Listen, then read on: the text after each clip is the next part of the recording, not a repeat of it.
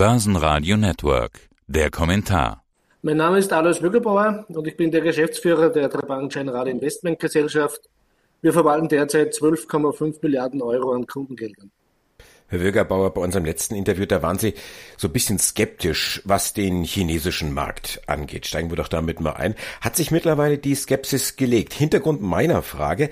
China, habe ich gehört, will kräftig investieren in Nachhaltigkeit und IT. Das muss doch da wieder aufwärts gehen, dass der Zwölfzylinder, der jetzt auf zehn läuft, doch wieder auf zwölf Zylinder läuft.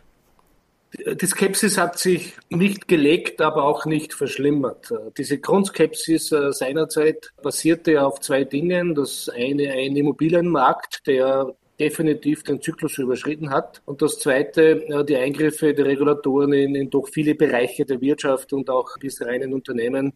Das hat sich nicht verbessert und daher sind wir auch noch skeptisch. Auf lange Sicht, da gebe ich Ihnen völlig recht, wird China auch im Bereich Green Energy und so weiter viel tun.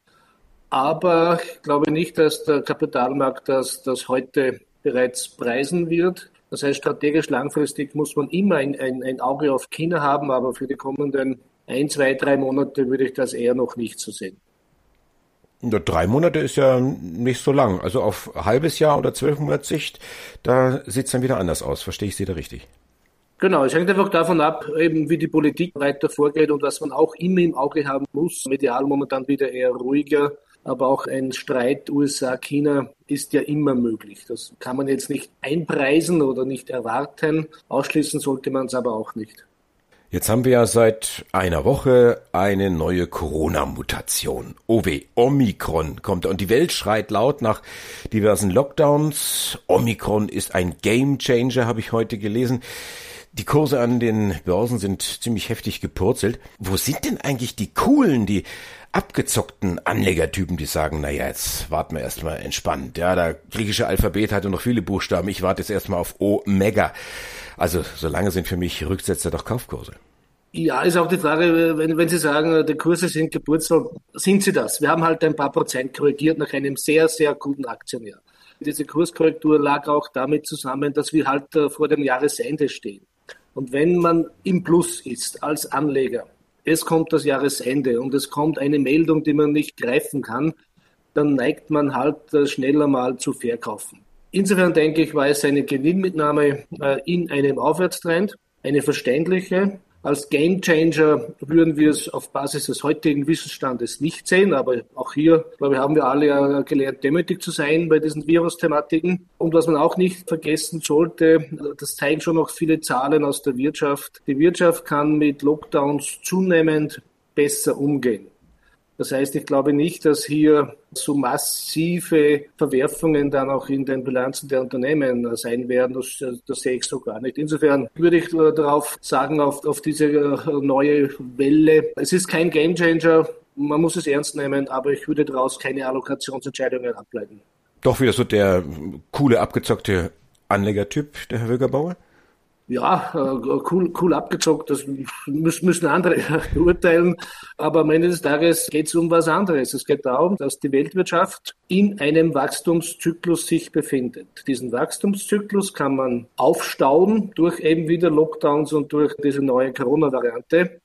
Man kann ihn nicht aufhalten. Er wird sich irgendwann materialisieren. Getrieben von Digitalisierung, getrieben von äh, Energiewende und getrieben von Infrastrukturinvestments, die auch äh, global getätigt werden. Und dieser globale Blick, da bin ich un unerschütterlich. Was im Dezember passiert, weiß keiner. Und, aber zu wissen, dass man nicht weiß, was im Dezember passiert, ist ja schon ein Fortschritt, um auch nicht hier vorschnelle Entscheidungen äh, zu treffen. Anderes Thema. Paul, der Chef der amerikanischen Notenbank, streicht jetzt transitory, dieses Wort aus seinem Wortschatz. Was bedeutet das jetzt wieder für Anleger? Vielleicht für die coolen Anleger? das ist wichtiger als manches andere, was wir so diskutieren. Ich halte es auch nicht so wichtig, ob jetzt der Leitzins in den USA im Juni erhöht wird, erstmals oder im September. Da wird es wieder viele Berichte geben. Aber das Wichtigste ist, was passiert denn auf Ebene der Notenbank-Liquidität? Weil die Liquidität der Notenbanken die letzten Jahre der, der große Treiber der Märkte war. Und die, die Aussagen äh, gestern vom Fed-Chef zeigen schon, dass er eben auf dieses Wort vergessen hat, sicher nicht zufällig. Man darf halt davon ausgehen, dass dieses berühmte Tapering, dieses Reduzieren des Anleihkaufsprogrammes vielleicht doch eine Spur schneller gehen wird, als man vielleicht gedacht hätte. Zu negativ sehen würde ich das nicht, äh, weil die, die Amerikaner sind wie immer eigentlich, wie wir in der, in der Fachsprache sagen, vor der Kurve. Sie haben das Heft des Handelns in der Hand. Ob die EZB das Heft des Handels in der Hand hat, ist eine ganz andere Diskussion.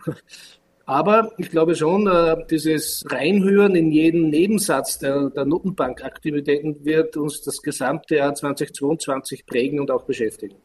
Also das heißt, das ist ganz klar kein Lex USA, das ist eher ein Lex Weltwirtschaft und da müssen im Prinzip alle nachziehen. Äh, Sie hatten ja die Frage in Richtung EZB gestellt und ich habe da ein ganz klares Nein herausgehört, dass die EZB den Knall wohl noch nicht gehört hat. Genau, ich glaube, die EZB hat auch eine andere Situation, sowohl was den Aufbau äh, von Europa betrifft im Vergleich zur, zur USA. Die EZB hat auch, glaube ich, nur wenige Möglichkeiten, denn hier in der Eurozone eine große Zinswende zu diskutieren, ist aus meiner Sicht bei weitem zu früh und, und bin auch ein Hellseher. Wenn Sie mich jetzt fragen würden, heute steht der Einlagenzinssatz der EZB bei minus 0,5 Prozent, wo steht er in einem Jahr? Dann würde ich sagen, auf jeden Fall immer noch negativ aber vielleicht statt minus 0,5 minus 0,2 Prozent. Wer, wer, weiß das schon. Aber die EZB wird nicht äh, die großen Manöver auch, auch im Jahr 2022 setzen können, was dann auch eher dafür spricht, dass die Dollarstärke im Vergleich zum Euro vielleicht auch eine Spur weiterlaufen könnte, als momentan noch die Konsenserwartung ist gedanklich zurück zu dem Thema Zinsschritte. Ja, Sie sagten, kann kommen, aber das lässt Sie relativ kalt. Also ich kriege jetzt so drei bis vier Zinsschritte nächstes Jahr, kriege ich so zugerufen, aber Schritte sind ja nicht gleich Schritte. Also sieben Meilenstiefel werden das so oder so nicht sein. Genau, drei bis vier Schritte 2022 der Fed würden mich überraschen. Also ich bin da eher skeptischer, also weniger, aber sei es drum. Aber es geht ja genau darum, von welchen Schritten reden wir denn? Wir reden von null kommend auf ein tiefes Niveau. Und hier ist einfach, einfach der wesentliche Punkt, und da glaube ich schon, dass, dass das öffentlich äh, von vielen Anlegern ein bisschen falsch verstanden wird. Für den Aktienmarkt ist es aus meiner Sicht nicht so dramatisch entscheidend, ob der, der Leitzins bei 0 oder 0,5 Prozent liegt. Die Effekte, wenn die Notenbank Liquidität versiegt oder sich sogar umkehren würde, sprich eine Reduktion der Anleihekaufsummen, dann hat das, denke ich, für den Aktienmarkt mehr Auswirkungen als diese leichte Zinserhöhung. Denn ein sehr einfacher Vergleich, der Weltindex, der bekannte, hat derzeit eine Dividendenrendite von etwa 1,9 bis 2 Prozent im Schnitt. Globaler Schnitt. Dass der Zins einen Tick höher oder tiefer ist, sei es drum. Die Liquidität treibt die Märkte und nicht der Leitzins. Wie war denn 2021 aus Ihrer Sicht? Vielleicht auch so ein bisschen aus der Perspektive Austria. Aus der Sicht Österreich war es ein sehr, sehr gutes Börsejahr. Also auch nach den Korrekturen der letzten Tage äh, liegt der heimische Aktienmarkt immer noch bei plus 30 Prozent in etwa und gehört damit zu den besten Börsenplätzen der Welt. Äh, fairerweise muss man dazu sagen, ein Teil davon ist auch ein Aufholeffekt weil Österreich ja 2020 eher am unteren Ende der Tabelle sich befunden hat. Das heißt, es läuft derzeit gut, liegt auch an der Zusammensetzung der Branchen. Österreich ist sehr value-lastig, äh, Financials, Industrie, Energie, genau die Branchen, die, die derzeit auch gesucht sind. Das heißt, in dieser Konstellation glaube ich schon, dass auch für die kommenden Quartale oder auch für 2022 man für Österreich optimistisch sein sollte. Äh, die Dividendenrendite im, im Schnitt liegt derzeit bei 3,2 bis 3,3 Prozent. Das Kurs-Gewinn-Verhältnis irgendwo je nach äh, Schätzung 11, 12. Das heißt, der Markt ist ja ein Value-Markt und der auch nicht vergleichbar mit anderen Dingen, aber, aber sicher attraktiv und, und der Rückenwind der guten Earnings wird auch anhalten. Das heißt, ich bin nicht euphorisch, aber ich bin auch fürs nächste Jahr, was die Wiener Börse betrifft, optimistisch. Also dann unterstreichen wir nochmal ganz klar ATX 2021 der Outperformer schlechthin und segelt weiter mit kräftigem Rückenwind. Corona, Inflation, Lieferketten, Löhne. Es gibt ja durchaus Belastungen. Wo liegen denn, um das vielleicht auch positiv zu formulieren, wo liegen die Chancen im nächsten Jahr 2022? Die Chancen liegen sicher dort, wo es einfach Unternehmen gibt, die eben genau mit diesen Dingen gut umgehen können, die es schaffen, die Inputkosten, die bei jedem steigen, über steigende Preise auch an den Endverbraucher weiterzugeben. Das heißt, habe ich eine gute Marke und eine gute Qualität, wird sicher auch nächstes Jahr das große Thema sein. Und insofern, glaube ich, wird es auch hier wieder gute Anlagechancen geben Was ich vermeiden würde derzeit, wir kennen uns ja, wir sind meinungsstark, aber ich würde eine Extremposition vermeiden. Also ich würde nicht jetzt sagen, ich setze rein auf Growth oder rein auf Value. Ich würde auch keine Überwette in, in Europa machen, sondern ich glaube, dass die globale Welt 2022, wenn jetzt nichts völlig Neues passiert, ein Weltwirtschaftswachstum aufweisen wird von real 4,7 bis 4,9 Prozent. Das sind momentan die Konsensschätzungen, die, die plausibel sind. Und wenn die Weltwirtschaft um, um 4,7 bis 4,9 Prozent wächst, dann werden auch die Unternehmensgewinne äh, durchaus positiv sein. Und insofern kann man daraus schon ein gutes Jahr ableiten.